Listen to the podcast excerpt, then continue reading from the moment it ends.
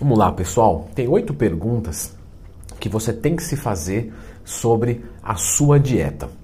E eu vou te ajudar aqui. A cada resposta te dá algum, alguns toques, algumas dicas. Isso vai contribuir para os teus resultados e para a tua saúde.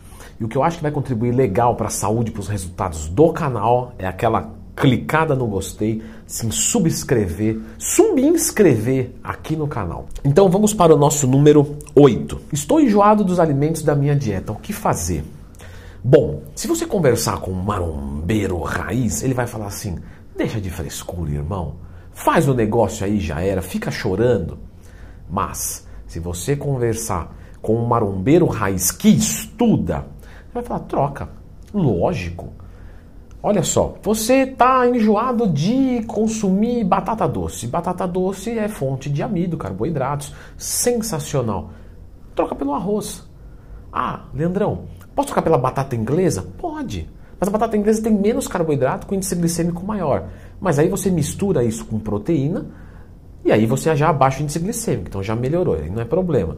Ah, mas tem menos quantidade. Tudo bem, aumenta a quantidade da batata inglesa. Você não vai trocar 100 gramas por 100 gramas. Você vai trocar ali 100 gramas da batata doce por mais ou menos 150 da batata inglesa. E aí fica meio elas por elas.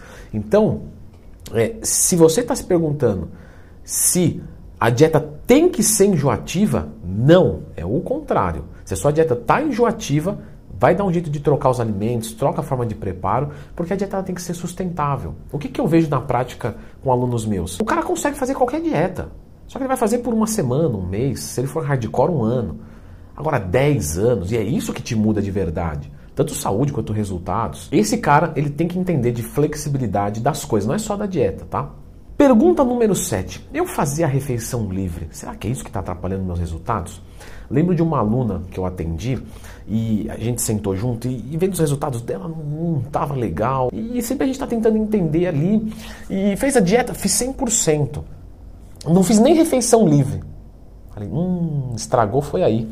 Porque quando você está em cut e faz uma refeição livre, você carrega o teu corpo e você tem um maior desempenho por alguns dias. Isso faz você gastar mais calorias, por incrível que pareça. Claro, quando você faz a refeição livre, no outro dia você tem um aumento de peso. Porém, quando ele estabiliza, ele tende a dar mais uma caída depois. E o que atrapalhou foi não fazer a refeição livre nesse caso.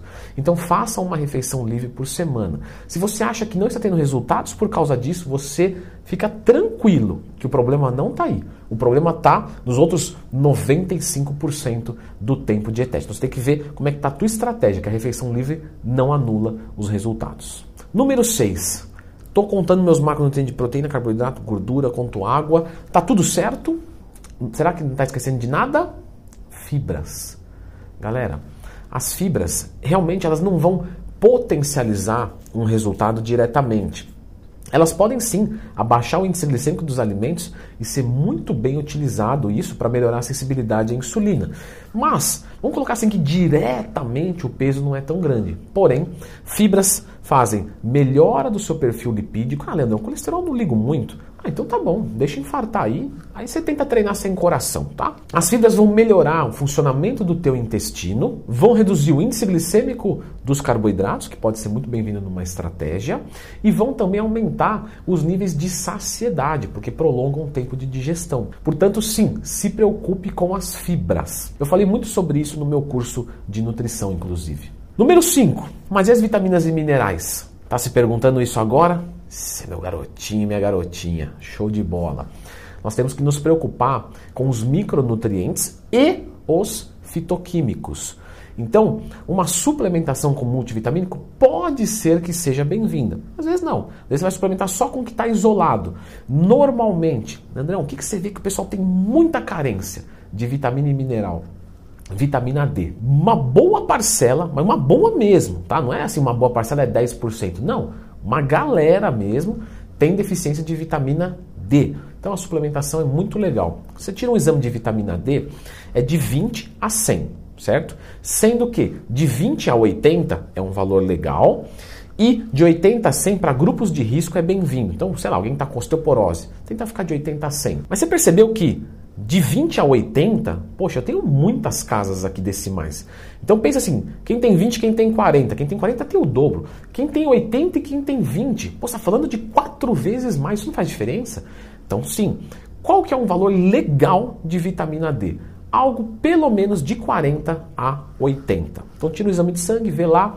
Leandrão, me fala um pouquinho dessas respostas aí com vitamina D. Olha que bacana.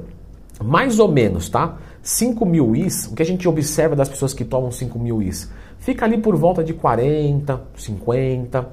Quem toma 10 mil is costuma ficar mais ou menos, tá? Isso varia de pessoa para pessoa, porque soma, né? Quando você toma sol, você, você, sintetiza vitamina D. Mas quem usa 10 mil is por dia costuma atingir valores próximos de 80. Então, só para você ter uma noçãozinha, entendeu? Pô, tô com uma carência aqui e tal. Quantos UIs será que eu jogo? Então, dá, aí dá para ter uma ideia. Mas não esqueça dos outros micronutrientes também. Pergunta número 4. Devo comer limpo? Na maior parte do tempo, sim, tá? Isso é bom para sua saúde e para os seus resultados. Ah, Leandro, mas qualquer carboidrato é tudo igual? Não, não é, tá? Carboidrato de alto índice glicêmico em curto e médio prazo pode não fazer diferença nos resultados, é verdade. Porém, em longo prazo, piora a sensibilidade à insulina, o que é um fator determinante para o baixo sucesso de ganho de massa muscular e de perda de gordura. Número 3. Será que estou bebendo água o suficiente? Muito boa pergunta, você tem que se perguntar isso. Porque, de novo, tentou ganhar massa muscular sem o coração, conseguiu? Não, não deu para treinar sem o coração. Dá para treinar sem os dois rins? Não dá também. Então você precisa ingerir água. Quantidade de água, tá? Aquela quantidade que faz as suas urinas ficarem quase transparentes, com exceção da primeira do dia. Ou seja, se com 3 litros você conseguir isso, ingiro 3 litros, quando eu vou fazer xixi, a urina está quase transparente. Não precisa mais, tá? Inclusive, se você estiver urinando muito transparente, sabe, água mesmo, você fala, parece que fiz xixi água. Você pode abaixar um pouquinho, porque isso pode gerar perdas de minerais e não é legal. Pergunta número 2: Quantas calorias eu estou ingerindo? Olha só, pessoal, aqui eu vou linkar com a número 1. Um. Quanto de macronutriente eu estou ingerindo durante o dia? Essa é a pergunta mais básica para você ter resposta na dieta, visando, tá? Indivíduos saudáveis, objetivando hipertrofia e emagrecimento.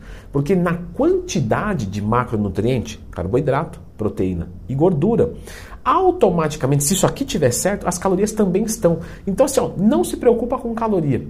Quando o aluno mesmo pergunta assim, Leandro, quantas calorias eu devo ingerir? Não, vamos nos focar nos macros tantos gramas de proteína, tanto de carboidrato, tanto de gordura. Como esses três são as únicas coisas que têm calorias, a caloria bate automático. Você entendeu? Não precisa se preocupar. Mas fibra não tem caloria, Leandrão? Tem. Mas a fibra é um, é um carboidrato que a gente não digere. Então é, torna-se irrelevante você contar aquela quantidade. Carboidratos, proteínas e gorduras. Se você não tem um controle desses três macronutrientes, os seus resultados estão comprometidos a serem piores. Pode ser até que aconteça um resultadinho, mas se você controlar isso, vai ser muito melhor. E não precisa se preocupar com caloria. Leandrão, vou ter que comprar o teu curso de nutrição, né, para você me ensinar a calcular os macros. É uma opção, mas eu também ensinei nesse vídeo aqui. Dá uma conferida como calcular os seus macronutrientes da dieta.